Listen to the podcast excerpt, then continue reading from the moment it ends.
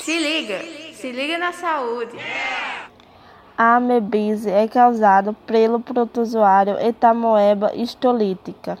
Transmissão pode ocorrer pela água ou pelos alimentos crus, como frutas que podem ter sido lavadas com água no local contaminado. Sintomas: dores locais no abdômen, diarreia, sangue nas fezes, fadiga, febre ou perda de apetite, também perda de peso, danos, presença de sangue ou mucos esbranquecidos nas fezes. Prevenção: condições adequadas de higiene, só ingerir apenas alimentos bem lavados ou cozidos.